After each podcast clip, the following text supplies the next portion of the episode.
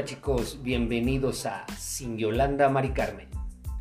¿Cómo estamos chavos? Bien, este es el segundo episodio de este tu podcast en donde pues bueno, como ya saben, estaremos narrando algunos temas estaremos platicando sobre algunos temas en cuestión de relaciones amorosas. Eh, con respecto al, episodio pasado, tuvimos nuestros amigos, nuestros familiares y nuestra poca audiencia, esperemos que sean mucho más. Este, ¿Hay alguna duda o hay dudas con respecto al nombre? Todos sabemos que hay temas que no nos gusta platicar con nuestras parejas. Hay temas en donde simplemente no nos gusta escucharlo de ellas. A mí en lo particular realmente no me gusta que Dani eh, hable de su pasado. Por igual a ella, pues obviamente hoy tampoco. Y creo que esto nos pasa por lo menos al 85-90% de las parejas. No nos gusta que el otro nos hable de su pasado. Entonces básicamente esto es para hablar este tipo de historias eh, sin Yolanda Mari Carmen, sin llorar, sin pelearnos y sin terminar mal. Platicar de qué manera vamos trascendiendo. Hoy tenemos unos temas bien, bien, bien chingones. La neta es que platicando con Dani el día de hoy y poniéndonos de acuerdo y produciendo porque le hacemos a todo, encontramos algo muy padre. Entonces, pues bueno, Dani ya está aquí conmigo. Dani, saluda. Hola chicos, bienvenidos. ¿No sabes cómo me caga? Cuando dices Dani saluda. Bueno, vamos a cambiar esta parte de Dani saluda. A ver, repetimos. Ya está Dani con nosotros. A ver, Dani, bienvenida.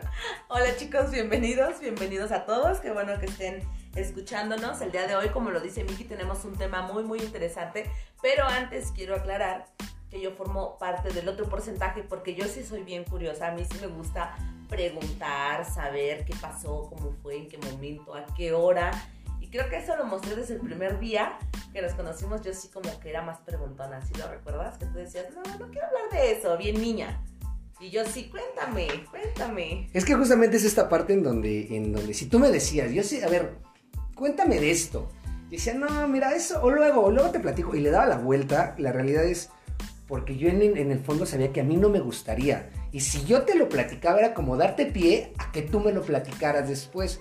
Entonces era un, pues yo no le digo porque si en algún momento ella platica, yo ponerle un freno, que me diga, ah, pero si tú sí me platicaste esto, entonces hay decirle, no, la neta es que yo nunca lo platiqué, o sea, yo nunca te lo dije.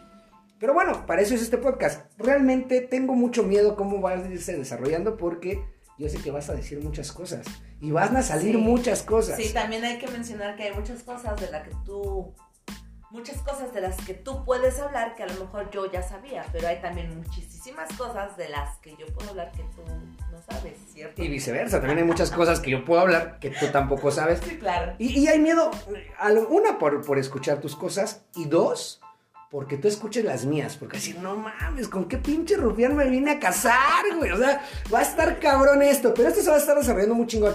Ahora, Dani, platícanos, ¿de qué vamos a hablar hoy? La que se encarga de esta investigación eres tú. Bien, sí, tienes razón. Nos encontramos en la web con un tema muy interesante. Ok. El título es Las 26 historias de pareja según Stenberg, ¿ok?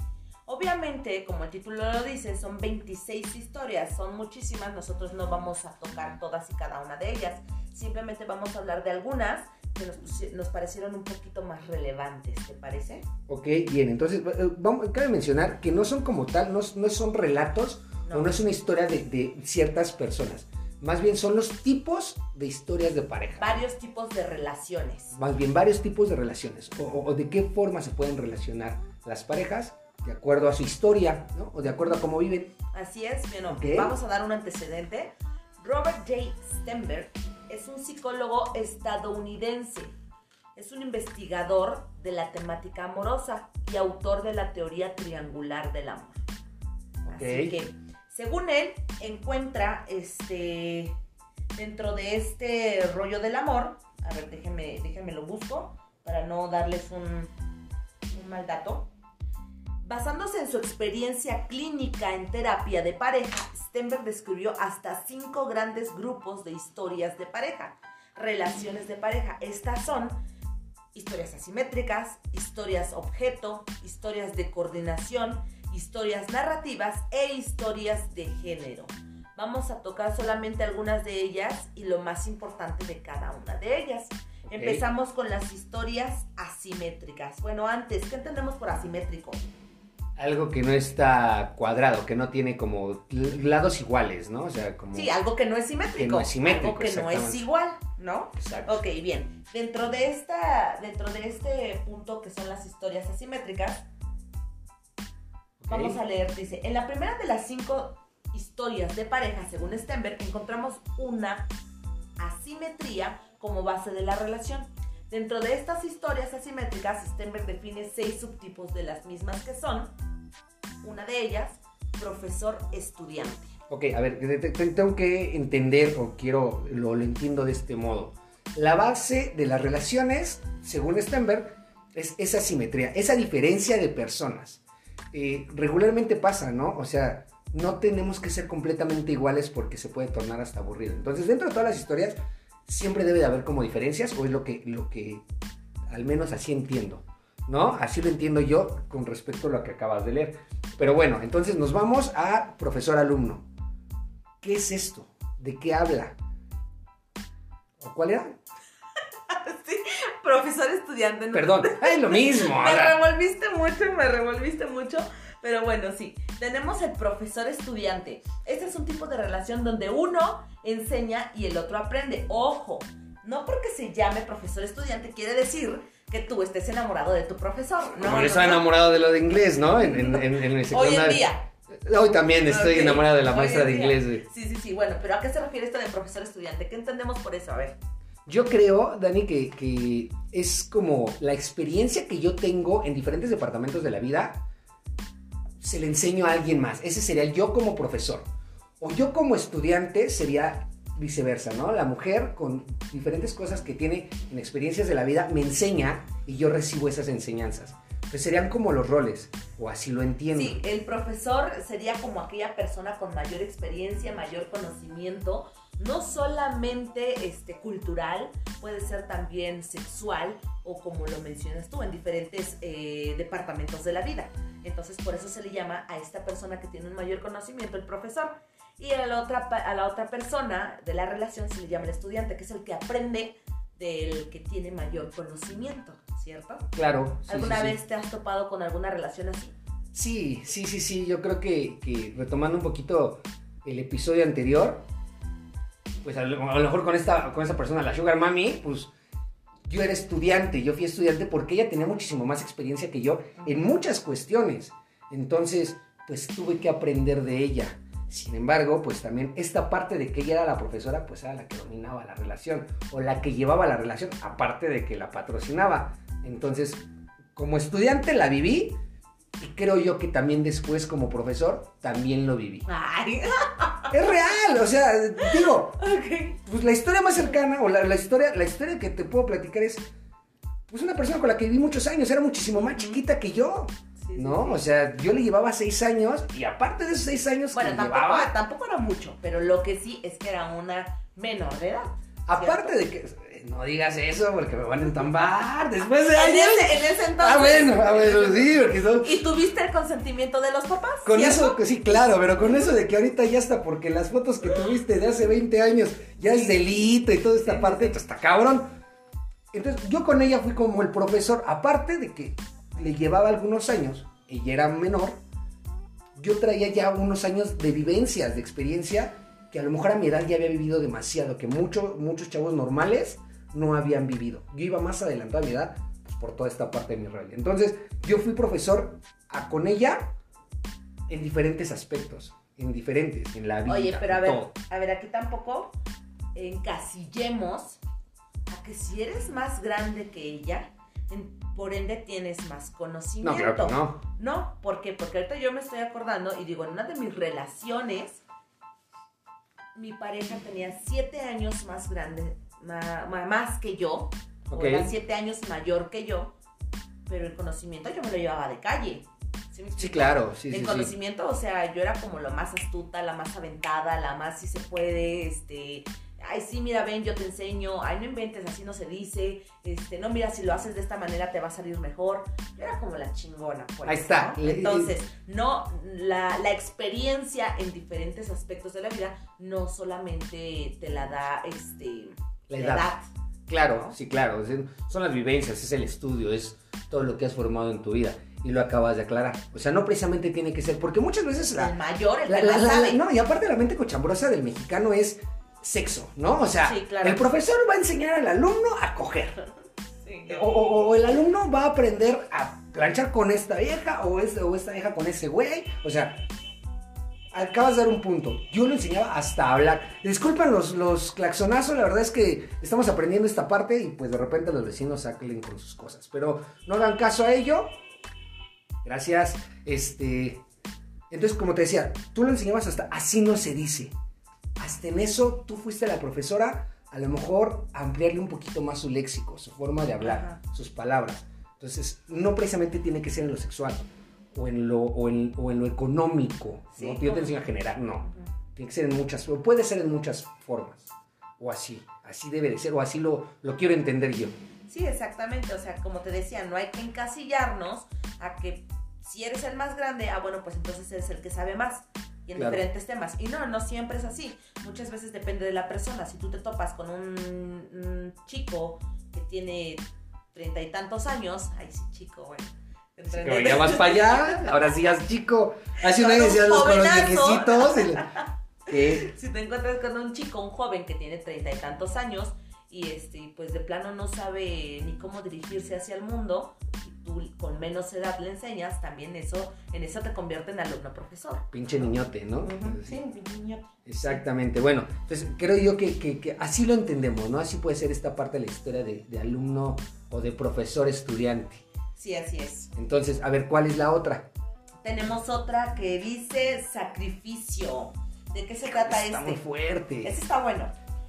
Este es otro tipo de historia asimétrica, donde uno se sacrifica mientras que el otro es el beneficiario. Leímos un poquito de esto en el documento.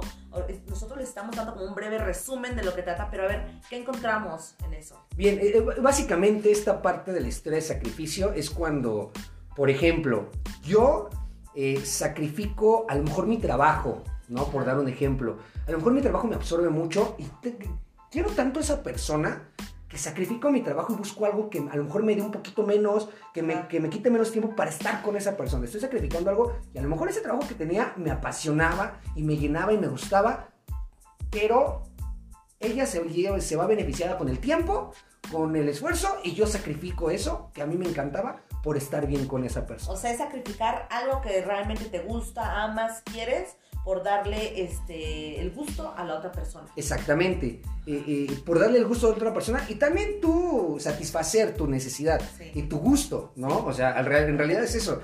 Hablamos hace ratito y no tiene mucho que la vimos. Vimos la película de Troya que me la han dado 25 mil veces. Ujú, sí. ¿Qué pasaba con este chico, no? Que se Paris. lleva, con, con Paris, que se lleva a la vieja esta, sacrificó a toda su nación. Elena, ¿no? Esa Sacrificó, Elena. se lleva a Elena y sacrifica a toda su nación, Hasta su hermano. a su hermano, se muere y demás, nada más por una vieja, Ajá. por una pareja, ¿no? Por una, por, pues sí, por una mujer. Entonces, toda una nación se fue a guerra, él sacrificó todo eso por estar bien con ella. Bueno, pero no nos vayamos tan lejos, realmente aquí, en la vida real. Claro. Seamos honestos. ¿Cuántas veces eh, nosotros no sacrificamos algo por la otra persona? Y no- Exacto. y- y fíjate, yo lo pongo hoy en día. Yo soy de esas personas que, puta, yo creo que va al gimnasio nada más porque dices, no, pues ya no mames, lo tengo que hacer. Pero no me gusta. O sea, Ok. no me gusta el gimnasio. Y digo, bueno, pues ya voy porque, pues, porque voy con mi esposo. Porque O me vas a porque- cuidar, que me vas a cuidar, celosa. O porque a él le gusta. O porque yo quiero ponerme bien buena para mi pareja. ¿Se me explico? Pero es algo que a mí no me gusta. Es un ejemplo, no nos Sí, vayamos gustaría estar bien buena, ¿cómo no? O sea, obviamente me gustaría estar bien buena. Estás bien sabrosa, pero pues quieres estar más. Pero me quisiera saltar el gimnasio, ¿sí me explico? O sea, Claro, entonces, sí, sí, es, sí, Es, un sacrificio. ¿no? Entonces, escúchenos, por favor, para que esta madre deje lana y ella ya no sacrifique y se salte esa parte del gimnasio. ¿Saben a qué me refiero? Exacto. ya puedo ir al gimnasio como hacer que todo lo he hecho ahí. Este, años y años de preparación con un poquito ahí de. De plásticos, ¿no? Este, Sí, sí, sí. entonces, eso es una pareja o es una historia de sacrificio. Una historia de amor de sacrificio. Cuando alguien se beneficia del sacrificio del otro. ¿Has tenido alguna historia así? Mm, ¿O conoces alguna historia mm, de alguien que digas, no, pues este, eh, eh, sacrificó su estudio, sacrificó su escuela, sacrificó su familia. Fíjate que en ese punto yo sí tengo que dejar bien en claro que a veces, o yo me sentía como egoísta, hoy en día no, pero yo me sentía como egoísta porque yo decía, ay no, papacito, o sea, no voy a dejar esto por ti, porque tú quieres y a mí me afecta o a mí me daña. Entonces yo sí como que en mis relaciones de noviazgo, sí fue así como que no, si a mí no me conviene o a mí no me beneficia, lo siento, o sea, no voy a dar mi, brazo a torcer nada más porque tú quieres. Creo que dijiste algo bien importante y, a lo mejor un poquito diferente o contrapunteado, porque dices, si a mí no me conviene o a mí no me beneficia, son cosas completamente diferentes. Una cosa es que dejes de hacer o hagas algo porque no te conviene. Obviamente yo hoy en día te lo digo. Sí, si a mí no me conviene, si hay una, algo que a mí no me conviene, me puede dañar, la neta es que no lo hago, por mucho que tú quisieras, ¿no? Y te digo el por qué y no, no lo hago.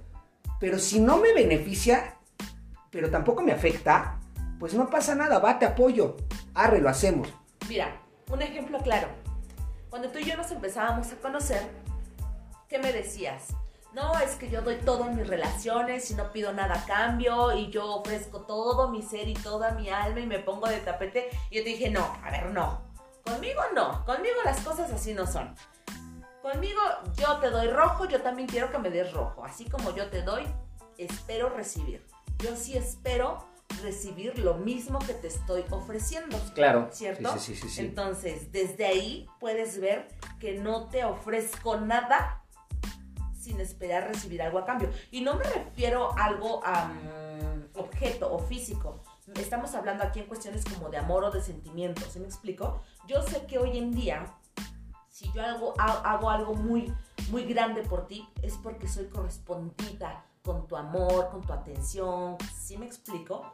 Entonces, siento que ahí ya no sería como un sacrificio. Si lo hago es porque te amo y porque yo también soy beneficiada con tu amor. Exacto. Eh, y, digo, a lo mejor aquí, justamente por eso te decía, no es que sacrifiques. Hoy en día nosotros no sacrificamos nada porque no estamos dejando nada al lado.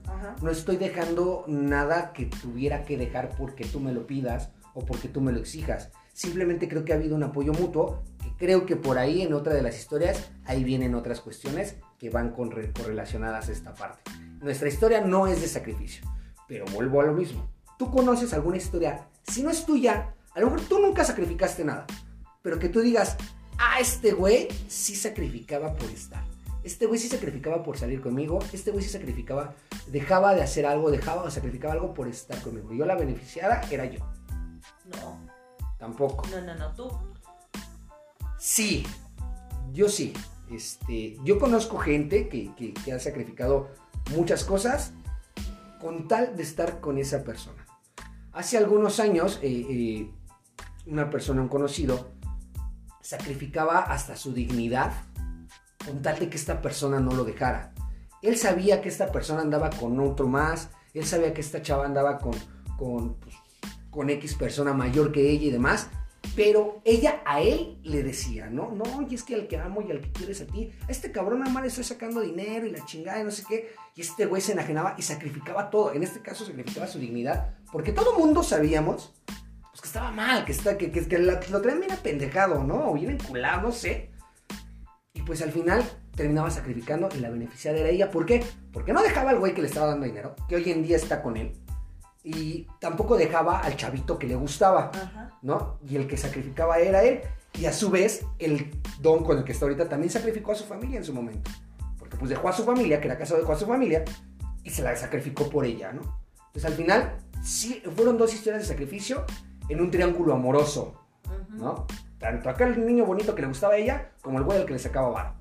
Uno sacrificó a la familia y el otro pues sacrificaba su dignidad, su tiempo, eh, la juventud que podía conocer a alguien que lo quisiera, que sí estuviera bien. Entonces creo yo que al final, creo yo que estas dos partes en donde vamos, ambas son tóxicas, ambas no son las correctas, a mi punto de vista. Yo creo que desde que escuchas la palabra sacrificio, Claro, es algo doloroso. Ya es algo que no está bien. Exacto. Es algo que te va a dañar, es algo que estás en contra de tu voluntad. Entonces, no, no, no, yo creo que es un estadio, una historia de, este, de relaciones muy fuerte, ¿no?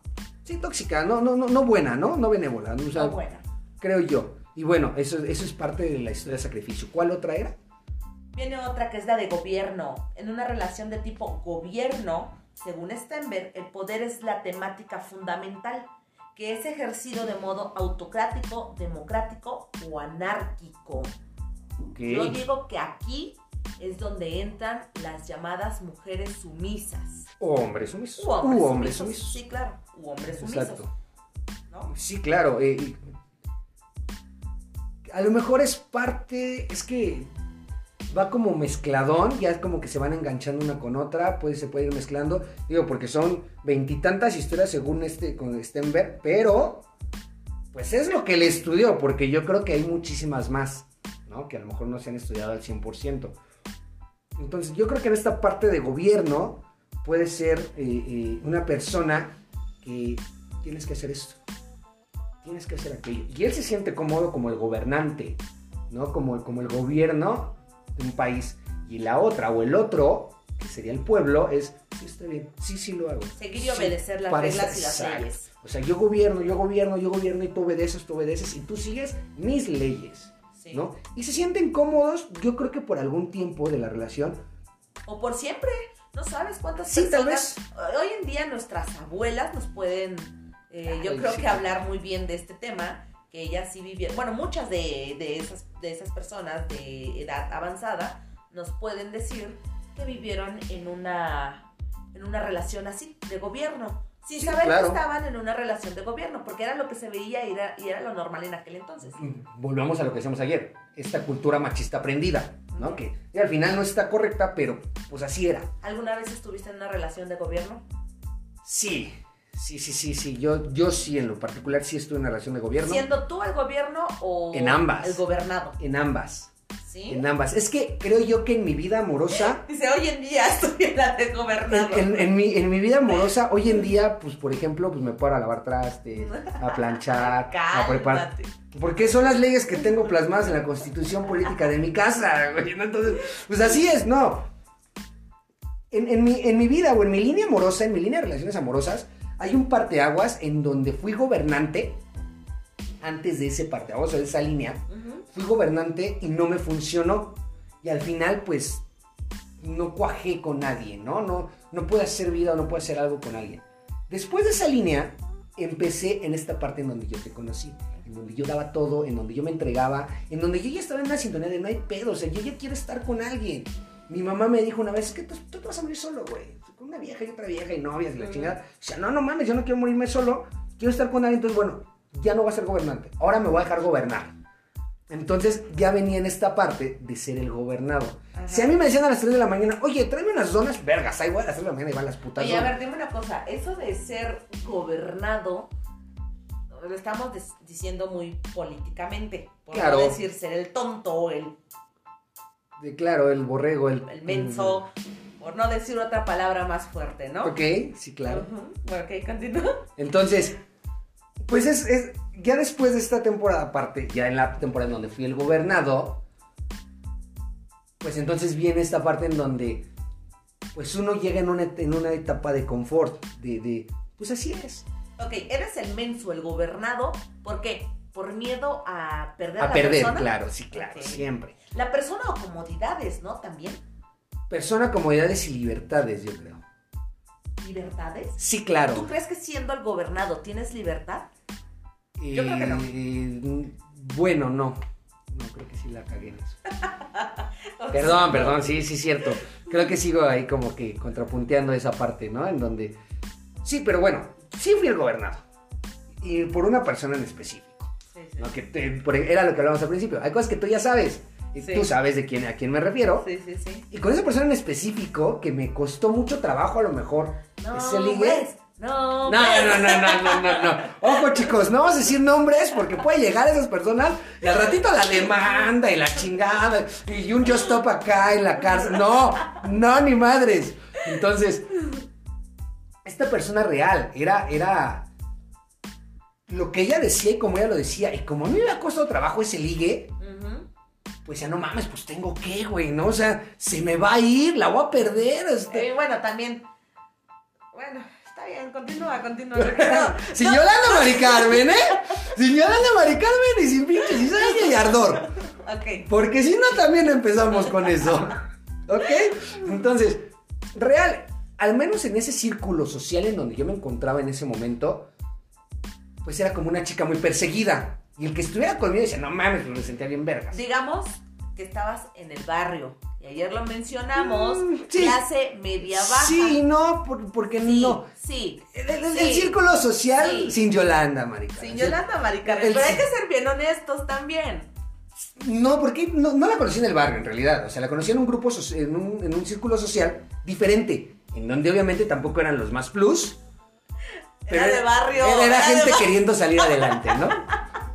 Entonces, pues yo terminé siendo gobernador por eso. Ajá. Porque digo, no mames, si se me manda la chingada. Aparte era un pinche gobierno, este, narcisista, acá de nazi, cabrón, eh, o sea, era de, y si quieres, hijo de tu, si quieres, güey, eh, si no a la verga. O sea, porque tenía mucho ese pinche plan, y si no a la verga. Te vas a la verga y dices, ay, cabrón, entonces, no, está bien, como tú digas, ¿no? La neta, en ese tiempo sí fue así. Y después llegó alguien y en una plática y en un desfogue mío, y es que esto, esta vieja es así, y es que mire, la chica me dijo, pues es que no te dejes, que está mal, te debería de apoyar. Y dije, ah, a ver, espérate, esto sí me interesa, ¿no? Y toma que me caso con esa persona con la que me desfogué en No, ese no, no, entonces. pero tienes que ser bien honesto. Yo sí te dije, no, pues búscala, habla con ella y este, y dale tus razones y bla, bla, bla. Pero es que yo también era... Obviamente yo no sabía los antecedentes ni Exacto, y no, y internamente yo ya sabía que en algún punto yo ya le había dicho, oye, es que esto no me late, esto no me gusta, esto es aquí, allá. Sí, o sea, tampoco, o- o- porque digo, lo que dijiste se entendió como que yo te dije, no, déjala. Ah, no, ya, no, no, no, no, no, no, jamás. En ese momento, en realidad fue, pues es que si platica con ella, plantearle esta parte que para ambos les conviene, que sería pues, fructífero para su relación, porque en efecto no sabía los antecedentes, Ah. los cuales yo ya sabía. Y yo, pues en, mi- en lo interno yo los conocía, pero no los veía. Los cuales yo hoy en día, sí digo, qué menso estabas, ¿no? Sí, la neta o sea, La verdad. Sí, sí, sí, claro, sí, sí, sí, sí. sí. sí. Entonces ahí sí estuve en esas dos relaciones. Y como gobernante, pues fue lo mismo, pero al revés, ¿no? O sea, ahí, así como creo que fue mi karma, ¿no? Buscado. Sí. Porque, pues antes, cuando yo era gobernante, pues era muy culero. Era de, de, de, de, tienes que hacer esto. Y si quieres, hija, ¿eh? Si no, pues a la chingada, ¿no? O sea, entonces, pues parte de mi karma, pues fue el después vivir yo. Te aprovechabas, te aprovechabas porque eras y también estabas en la relación de profesor-alumno. Y como eras el que sabía, el que tenía, el que podía, entonces Claro. también eras más el experiencia, gobernador. más. Sí, claro, sí, claro. Por eso te decía, se van como conjugando Sí, estas todas, historias. todas. ¿no? Porque también podemos decir, o sea, si yo estaba en una relación de profesor-alumno, porque estaba con personas que, que no tenían tanta experiencia como yo, entonces eso me llevaba a ser el gobernante, porque como yo estaba enseñando, pues tú eres tonta, tú no sabes, yo te gobierno. Sí. Y a su vez, entonces viene la del sacrificio de parte de ellas. Porque ellas sacrificaban muchas cosas con tal de que yo no estu- de que yo no me fuera. Ajá. O de que, porque obviamente viene un pedo de manipulación emocional y mental, en donde pues las hago como, o las hacía como tú me necesitas. Y tengo que aceptarlo. Fui un culero en ese, en ese entonces. Yo lo veo y digo, no mames, si estabas mal. ¿no? Sí, qué loco, ¿no? Y por eso hoy pues lavo, plancho y recojo Hoy ropa estás limpia. pagando todo eso, así Exacto. que no te preocupes tú, chica, que fuiste el estudiante. Yo hoy me estoy vengando por ti. Ok, hoy te exacto. sientes el gobernante o el gobernador. Es que ahí viene, vienen otras historias más adelante. Vienen otras historias. Yo creo que, que por ahí hay una de... de- Y, y en ese punto, o sea, en ese tema, o sientes que estás equilibrado, o sea, Siento que hay equidad, siento que hay equil- equilibrio. Este, las, las decisiones aquí en casa, la neta es que las tomamos juntos. Y me gusta mucho que si a mí no me late algo, tú dices, bueno, va. Y si a ti no te late algo, yo digo, bueno, va, tienes razón. ¿No? O sea, muchas veces ambos con regañadientes, pero al siguiente día o a las dos, tres horas decimos, no, pues sí es cierto, tenía Sí. razón. ¿No? Sea, entonces, esta parte de equidad entre nosotros ha sido bastante chingona. aunque yo tengo que confesar algo, a mí casi siempre me ha gustado ser el gobierno. No siempre se puede, por supuesto, no siempre se puede, porque también, o sea, siendo gobierno tienes que escuchar a tu pueblo, ¿no? Y cuando lo terminas escuchando, te, te empiezas a dar cuenta que le estás cagando en algunas cosas y dices, o empiezas a dar tu brazo a torcer y, y te das cuenta que te no, no, no terminas siendo el gobernante que desearías ser. O que pensabas ser. O que pensabas ser, exactamente. Exacto, porque muchas veces no lo somos, más bien pensamos que lo somos. Sí, exacto. ¿No? Entonces, posiblemente va por ahí, Sí. ¿No? Y digo, aquí, pues vuelvo a lo mismo, en nuestra relación hay bastante equidad, hay bastante... Si eres gobernante en muchas cosas, Sí. en muchas soy. cosas que de repente es, y tus tenis, ¿y por qué está el tenis encima del sillón y el otro en la, la- la silla? Y yo, o sea, Ah, pues, bueno, pero es que ahí básico, entra- pues, no va a venir nadie, güey, o sea, la casa está limpia, nomás me los quité y No, ya. no, es que ahí entra otro tema de pinche desmadre, o sea, no chingues. Ay, soy un poquito desordenado nomás. Yo creo que ese tema lo tocaremos después. Sí, ya, ya, como Ya. más en matrimonio, ¿no? Más en concubinato. Ok, Ok. bien. ¿Cuál es la que sigue, Dani? Bien, tenemos la policíaca. Esta está buena. Esta está buena y, me, y me identifico. Ok, bien, bien, bien. En bien, esta relación, metafóricamente, uno es el policía. Ok, mientras que el otro es el sospechoso. Se basa en un pensamiento de todo nada. ok, bien. Ok, a No ver. entiendo, no entiendo mucho eso de que se basa en un pensamiento de todo nada. Sin embargo, como leímos este, el documento, sabemos de lo que se trata más bien. Ya sabemos de lo que se trata la policíaca, pero no entiendo esta parte de todo nada. Eh, Vamos a investigar un poquito más o platícanos ustedes, chicos, qué es lo que entienden.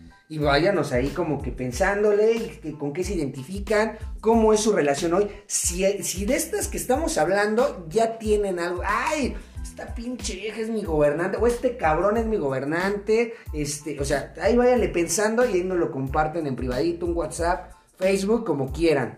En este tipo de relación, la policíaca, yo creo que todos ustedes, los que nos están oyendo, alguna vez, por supuesto que sí, han estado en este punto. Claro. Todos, todos, incluso tú, yo, este, todos, todos. Sí, sí, sí, en efecto. Nuestros papás.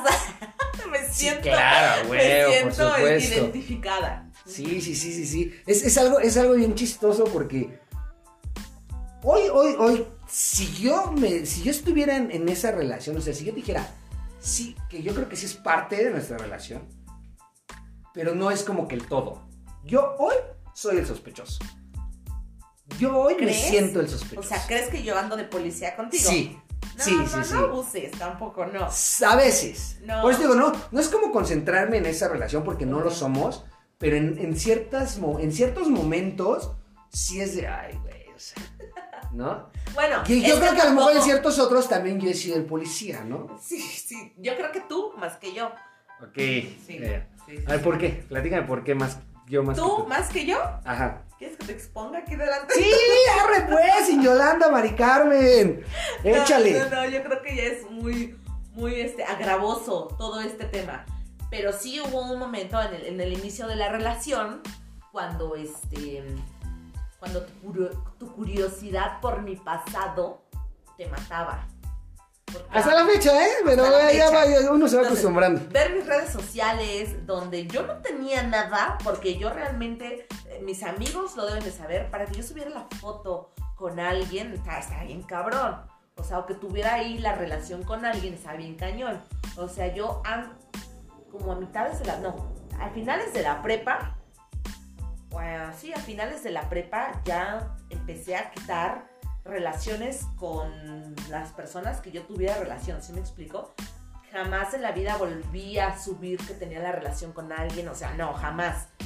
Y tú como que estabas obsesionado con ello. Y pues obviamente tu Facebook es algo personal y ahí tienes tus cosas que aunque no quieres exponerlas a todo mundo, pues ahí las guardas. Y obviamente te encuentras con muchas cosas y empezó tu toxicidad, ¿cierto? Sí, real. Real, real, real. Pero tiempo después sentiste lo mismo que yo sentía en ese entonces, porque también recuerdo alguna experiencia en donde salieron cosas mías en, en mi, en mis, pues no tanto en mi Facebook, sino en mi teléfono o en mis cosas. Y también lo sentiste, porque por mucho que tu, tu, tu defensa era, es que tú lo hiciste, al final también estaba sintiendo lo que en el momento yo sentía.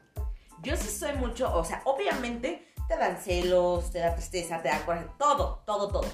Pero yo sí siento que lo que te decía ahorita, si yo te doy azul, pues tú también dame azul, ¿no? Entonces yo decía, ¿cómo? O sea, me estás reclamando algo que tú también tienes y que no te has encargado de deshacerlo cuando tú ya me pediste que yo me deshiciera de lo mío. Pero yo ya me había deshecho de lo que yo había visto. En ese momento salieron más cosas, pero bueno, órale, pues. Hacer una investigación más, más profunda. No, espérate, mira, déjame te cuento, déjame te cuento de, de una historia.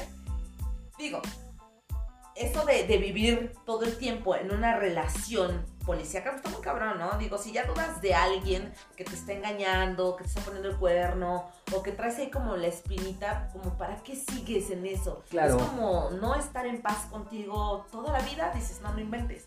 Pero yo creo que sí.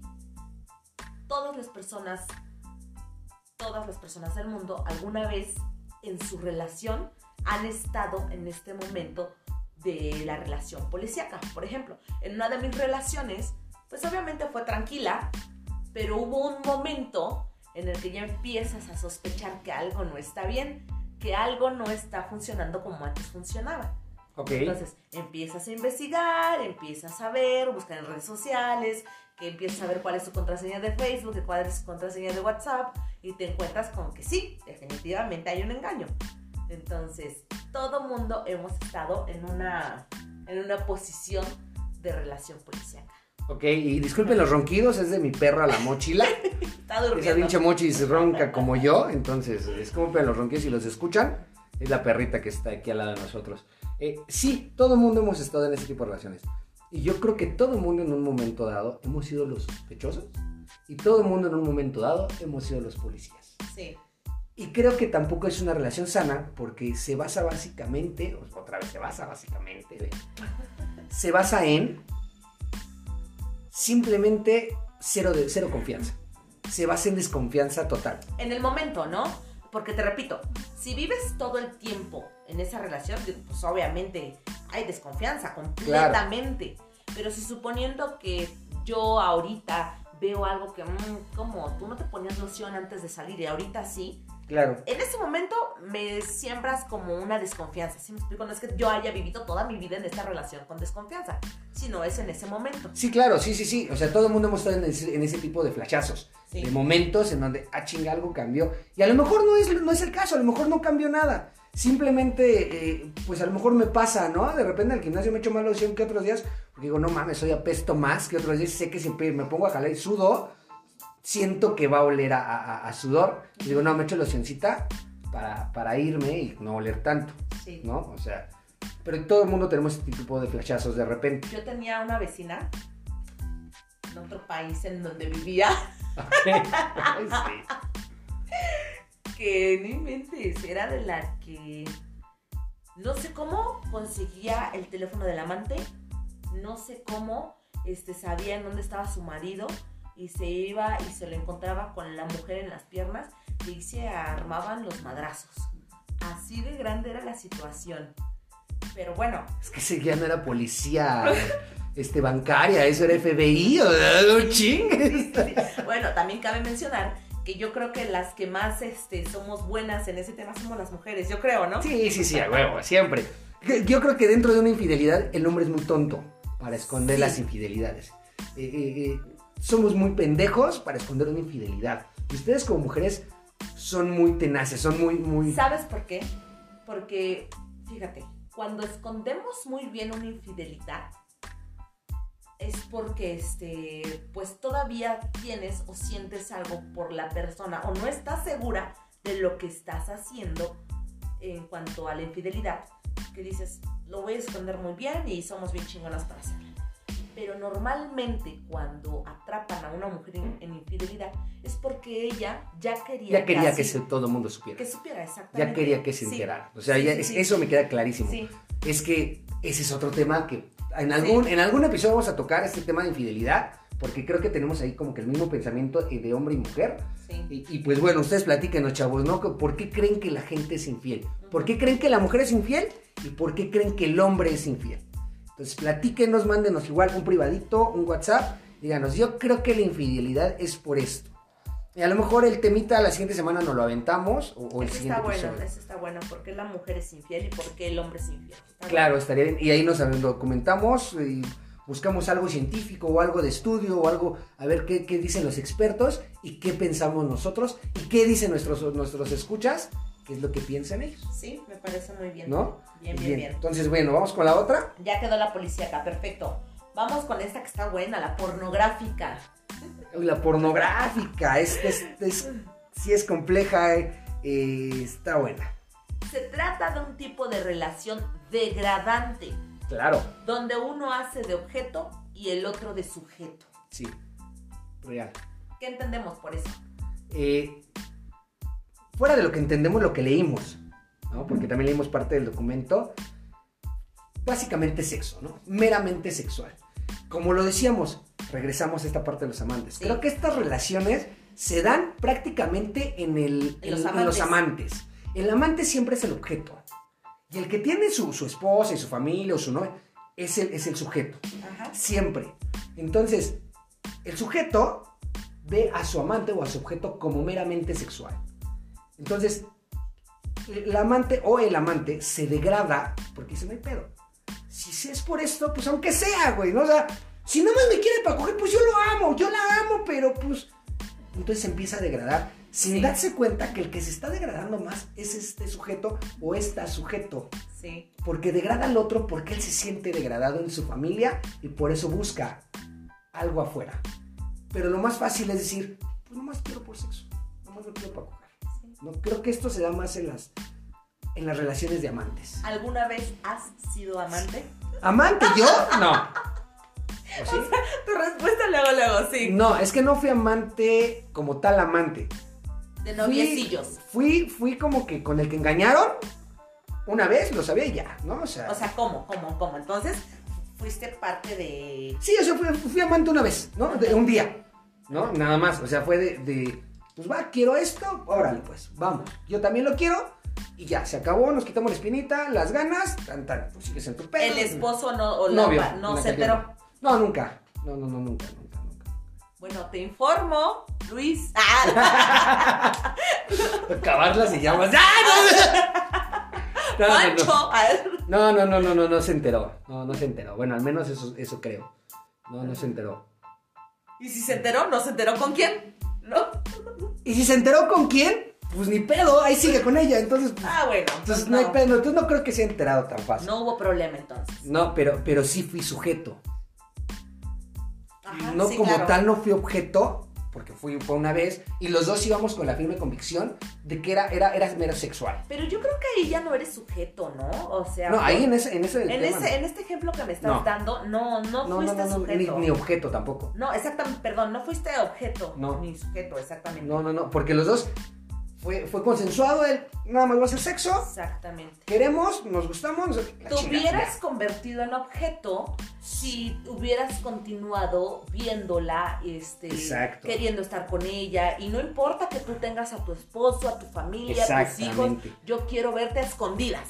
Ahí Y- te hubieras convertido en Y objeto. regresando a la relación pornográfica, sí, y aparte hubiera, me hubiera convertido en objeto, sí, hubiera sido meramente sexual nada más, ¿no? Dentro de cuatro paredes, coger, nada más, tú sigues tu vida, yo la mía, y ya. Ok, recordemos que todo esto que estamos platicando nosotros es este bajo nuestras experiencias y nuestra creencia, ¿ok? Por supuesto basado en lo que estamos leyendo en el libro de Stenberg, ¿vale? Pero todo esto es que estamos, nosotros estamos leyendo los puntos de Stenberg y estamos dando nuestros puntos de vista y nuestras creencias Exacto, conforme a lo que leemos exactamente. Y, y ustedes compártanos qué creen sobre estas cosas, ¿no? sobre Y, estos- y sin Yolanda Mari. Carmen hablamos sin bronca y sin pelos, ¿no? Perfecto. Entonces, sí, te decía, ¿tú has estado? Yo he sido. eh, ¿Cómo se llama? Objeto. Objeto. Sí, objeto. Es que iba a decir. Yo he sido pornográfica. Eh, ¿Qué te digo? Ah, mi silencio. Qué tonto. No, este, si yo he sido objeto, sí. Sí, pero yo no sabía. Es mi justificación. Ok. Cabe mencionar que no fue de, de una pareja casada. ¿Me explico? Ok, eran novios, tenías Eran novio, novios, así, eran novios. Mm, Está cagado porque eran novios, pero vivían juntos. Concubinos. Concubinos, sí, pero no estaban casados, eran novios que vivían. A la verga, la- en realidad, en realidad, más bien, el- tu justificación es, no sabías. Pero él sí lo sabía, él sí era sujeto. Él sí lo sabía, claro. Él sí lo sabía claro. y él sí, él sí sabía que la estaba cagando porque Sí. sí, ya estaba en una relación formal. Sí, claro. ya estaba, ya estaba en, en un núcleo familiar, Exacto. ¿no? O sea, Sí, sí, no eran sí. casados, pero ya estaba formando algo en una, en bajo el mismo techo. Sí, así es. ¿No? Pero cuando yo me enteré, dije, bye. Mm, ok. Fuiste objeto sin saber que eras Sí, objeto. exactamente. ¿No? También, también pasa, ¿no? Ya, Sí, claro, sí, sí, sí, sí, sí. Sí, sí, sí. Te decía, yo fui sujeto por muchos años de una persona. Por muchos, muchos años de una persona. O sea, como tú tenías un objeto, Sí, claro, y por muchos Ah. años. Y ella sabía que era el objeto. Y ella eh, decía, no hay pedo. o sea, como tú estabas en una relación formal sí, y aparte tenías a otra persona ahí escondidita. sí, sí, sí, sí, Ah, sí. ok. Sí, sí, sí. Y era mero objeto. Y yo vuelvo a esta parte de esta línea que marcó esta, esta, mi vida amorosa, que era antes, en donde yo era un ojete, en donde era un culero, y real. O sea, hoy digo, no mames, sí me pasaba de verga. O sea, Repito, hoy está pagando, no se preocupen, repito. sí, o sea, sí, sí era de, no mames. Si, si me pongo a digo, no, si eras un hijo de tu pinche cola. O sea, si eras cabrón, si eras ojete, güey. Eh, eh, de repente te lo he dicho muchas veces. Tú sabes que yo te amo inmensamente y muchas veces te he dicho, no mames, que yo no sé cómo la vida me da todo lo que hoy tengo, gracias a Dios, todas las, las bondades y lo- los beneficios que la vida me da. Si yo en mi pasado fui un cabrón, o sea, fui un ojete. Y digo, bueno, pues a lo mejor por esta parte del cambio y de que digo, ya quiero hacer las cosas diferentes, uno puede desviar Bueno, un poquito. También cabe ¿no? mencionar que hay cosas, hay momentos de tu vida que aquí no has mencionado, pero que has vivido donde también la pasaste muy mal. Claro. A lo mejor ese ya fue tu paga, ¿no? No, a, lo mejor lo fui No sé. pagando junto conforme lo fui En haciendo. abonos chiquitos. Exacto, ¿no? exacto, sí, sí, sí, como en Electra. Ahí me, ahí me deben mi mención, Electra. Coppel también. Digo, por este, por anuncios no paramos. Claro, claro, todavía no llegamos a ese punto del podcast, pero, pero algún día Sí. estar haciendo anuncios. Sí, sí, sí. Bien, ahora sí. Vamos a otro de las cinco historias de pareja. Otra de ellas es, permítame tantito. Vámonos a unas más entretenidas. Ya ves, Es- esa es la parte en donde el no apuntar ordenadamente se nos van las cabras. Historias narrativas. En el siguiente tipo de historias de pareja, según Stenberg, las historias narrativas hay una norma indicativa dentro de la relación del camino a seguir. Las historias narrativas, a su vez, se dividen en fantástica, histórica, científica, libro de cocina. En la que nosotros nos vamos a enfocar es en la del libro de cocina, ¿cierto? Ok, cabe mencionar que aquí cerramos las primeras, el primer grupo de historias Ajá. en donde tú y yo coincidimos en que prácticamente son historias tóxicas, historias Las no- historias no- asimétricas. las historias feas, malas, que no, que no, que no está chido que existan. Oye, ¿no? pero a ver, a ver, vamos a hacer una pausa y tienes razón en eso. Se llaman historias asimétricas según Stenberg. Ok, Ok. Por lo que vemos, todas las que están aquí, que son profesor estudiante, sacrificio, gobierno, policíaca y pornográfica, ok. son como tóxicas, como lo Sí, mencionas. claro. sí, Pero sí. a ver, entonces, según Stenberg, una relación entonces o una historia eh, simétrica sería bonita. Yo digo que muchas veces también lo igual no es como que lo más, eh, lo más bonito, lo más correcto. Por ejemplo, si tú y yo fuéramos iguales, pues qué aburrido, ¿no? De hecho, hay una canción de Arjona que dice eso. Sí, claro. Este, a mí me gustaba la mezclilla y a ti te gustaba no sé qué, entonces era como un poquito más divertido, más entretenido. A mí no me gustan las películas de terror, a ti sí, entonces órale, va, hoy la vemos y pues te entretiene. Qué aburrido que los dos sí, pues ya sabemos hasta qué paso vamos a dar, ¿no? Yo creo que la simetría y la simetría dentro de, de- de esto que estamos hablando, según Stenberg, yo lo veo más como que las historias asimétricas son en donde hay un dañado y hay uno que daña. Hay una víctima y hay un victimario. O sea, Ajá. esa es la diferencia, esa es la asimetría. En cuestión de emociones, en cuestión de entrega, en cuestión de no damos lo que queremos recibir o no, o no damos lo que estamos recibiendo. O sea, yo creo que esa es la asimetría. No tanto en cuestión como más banal de me gusta el terror y a ti te gusta la ficción o me gusta. Yo creo que eso está más chido y se refiere a lo simétrico en donde, bueno, va, vamos a jalar parejo. Vamos a jalar iguales. A eso yo creo que se refiere a lo simétrico. Fíjate que me convenciste, te la compro. ¿Ok? ¿Ok? ¿Que te la vendo? Oye, ¿Alguna vez has escuchado algún podcast o en algún podcast más bien donde alguien se suene la nariz? Este, eh, eh, no, no, pero, pero no pasa nada. ok, no. Este, continuamos. Ok. Mm, bien, entonces ahora sí decíamos que continuamos con las historias narrativas. Y vamos a mencionar nada más una de ellas y con esa cerramos y posteriormente nos vamos con las demás. Si a la gente les gusta este tema, si no les gusta, le paramos y aventamos otro. Va. Entre ellas está la receta de cocina. Entre estas también, entre, entre este apartado, entre esta historia, está la de cocinero cocinero. En donde, por ejemplo, ¿no? La pareja toma cosas positivas de sus otras relaciones y las establece en su nueva relación sin saber si a su pareja, si a, su pareja actual le gustan o le van. Ok, bien. bien. De acuerdo a lo que nos documentamos y leímos un poco, ¿qué es una, es una, es una relación de cocina o de recetas de cocina? Es, se forman dos roles, chef, cocinero. Pero a su vez, dentro de estos roles pueden haber diferentes. Puede ser cocinero, cocinero, que era de la que hablabas, sin tener un chef. ¿Por qué? El chef cocinero, el chef es el que inventa la receta y el cocinero es el que la pone en práctica. Pero entonces, en este caso, el cocinero, cocinero, no hay alguien que inventa. Ambos ponen en práctica regularmente con lo que han vivido, ¿no? Como lo entiendo yo, esta parte de, pues bueno, pues si con esta pareja o con esta persona era muy romántico y funcionaba porque a ella le gustaba, y ella a su vez también era romántica, y eso fue lo que funcionó de esa, de esa relación, está chido. Pero si lo, lo, a lo mejor el ser no sé, este, caballeroso, a lo mejor no funcionaba porque ya no le gustaba tanto, este, pues entonces eso no lo agarro de ella, nada se agarró el romanticismo. Y del otro lo caballeroso, sí, ah, bueno, pues tú se agarró lo caballeroso. Y a lo mejor yo, yo lo pongo en práctica contigo y tú dices, no mames, es que el romanticismo y la velocidad conmigo no van, pero pues sin conocerte antes, yo ya estoy de pinche encimoso y entonces como que empieza a haber un choque. Ambos empiezan a, a cocinar estas cosas agarrando ingredientes de su pasado, porque así funcionó. Eso funciona en ese momento. Pero no sabes si te va a funcionar con tu nueva pareja, ¿no? ¿Alguna vez han estado ustedes en una relación cocinero-cocinero? ¿Tú has estado en una relación cocinero-cocinero? Creo que no. ¿No? Fíjate que yo tampoco he estado en una relación cocinero-cocinero. Sin embargo, yo sí tuve una pareja la cual me comunicaba con ella después y platicábamos y hablábamos y él me decía que no le funcionaban sus otras parejas, sus relaciones con sus otras parejas, porque no eran como yo. Porque no eran, bueno, yo soy muy tierna, muy melosa, muy chiquiona, hablo como estúpida y tú lo sabes y muchas personas que me conocen lo saben, que hablo como bebé y bla, bla, bla. Entonces, esta parte le gustaba a él.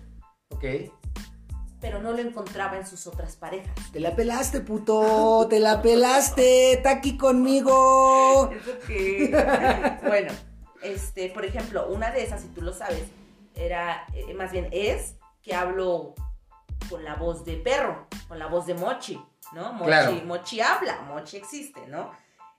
Y eso al inicio, él se quedaba así como, ¿qué pedo, no? O sea, ¿por qué hablas así como idiota? Bueno, no me lo decía, pero yo supongo que lo pensaba al inicio de la relación. Después, si yo no hablaba como Moti, era así como que estás enojada. Y yo decía, ¿qué pedo? No, no estoy enojada, ¿no? Entonces, él se fue acostumbrando a eso, le fue gustando, bla, bla, bla, que se enroló mucho y ya no lo encontró en sus otras relaciones. ¿Sí me explico? Ok, ajá. Entonces, esta es una parte, no sé si esto entra en cocinero cocinero, porque digo, él está buscando, ¿no? No, yo hace ratito que leí el artículo completo, no, entra más en chef cocinero. Pero ahorita vamos, llegamos a ese tema. No lo vamos a tocar ahorita. No lo vamos a tocar ahorita. Bueno, sería chef chef, ¿no? O, sí, sería chef chef, cuando ambos son chef. Eh, ah, no, ese es el último. De hecho, sí sigue chef cocinero. El chef cocinero... Dijiste que cerrábamos con esta no, pues íbamos a, pues, con historias de recetas de cocina. Ah, ya, yo pensé que con cocinero, cocinero. No, no, no. O sea, sigue, sigue chef cocinero. Ok.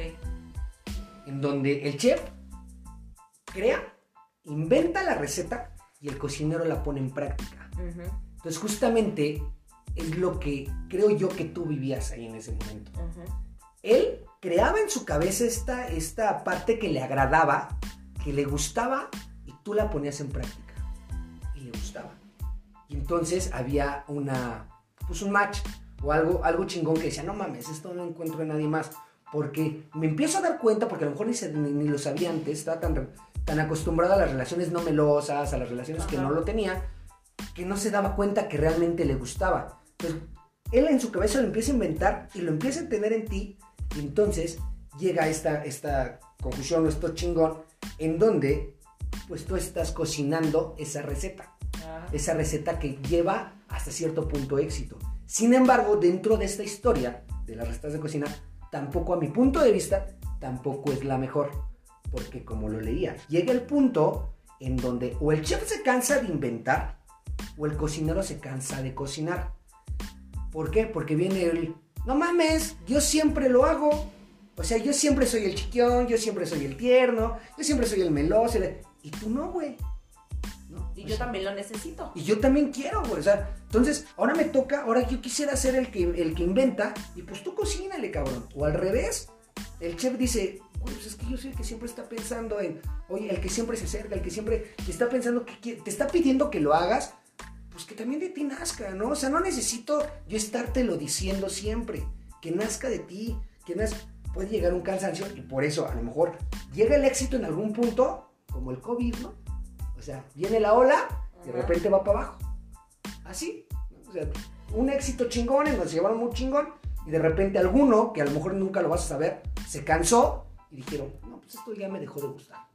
Esto ya no está tan chido como, como al inicio. Pues va para abajo. O así lo pienso, o así lo, lo, entendí yo cuando lo leí. Fíjate que tienes razón porque yo era la chiquiona, la melosa, la, la la que siempre estaba apapachando. La romántica, la... La romántica, la tierna. Pero esta persona era muy fría, muy, muy fría. Ok.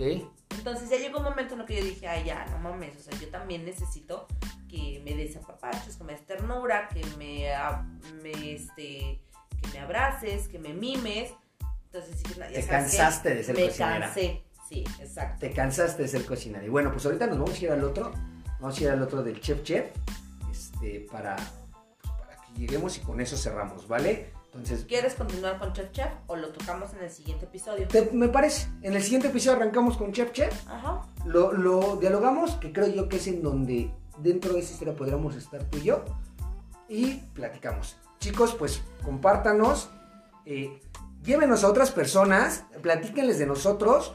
Si les están gustando estos temas, qué chingón, síganos diciéndolo, está muy padre y demás. Si no, platíquenos qué quieren que, que hablemos, de qué quieren, qué tema quieren que toquemos y sin bronca lo hacemos, nos ponemos en chinga a estudiarla, nos ponemos en chinga a buscarle y lo hacemos de mucho corazón. ¿Sale? Entonces, Dani. Recordemos que este que algunos episodios van a ser como muy muy vagos, muy nuestra experiencia y otros van a ser un poquito más documentados, ¿va? Claro, claro. Okay. Eh, pues muchas gracias por escucharnos, gracias por estar con nosotros, compártanos con sus amigos y nos vemos en el siguiente episodio. Bye. Exactamente. Y recuerden chicos, sin Yolanda, Mari Carmen. Chao. Bye.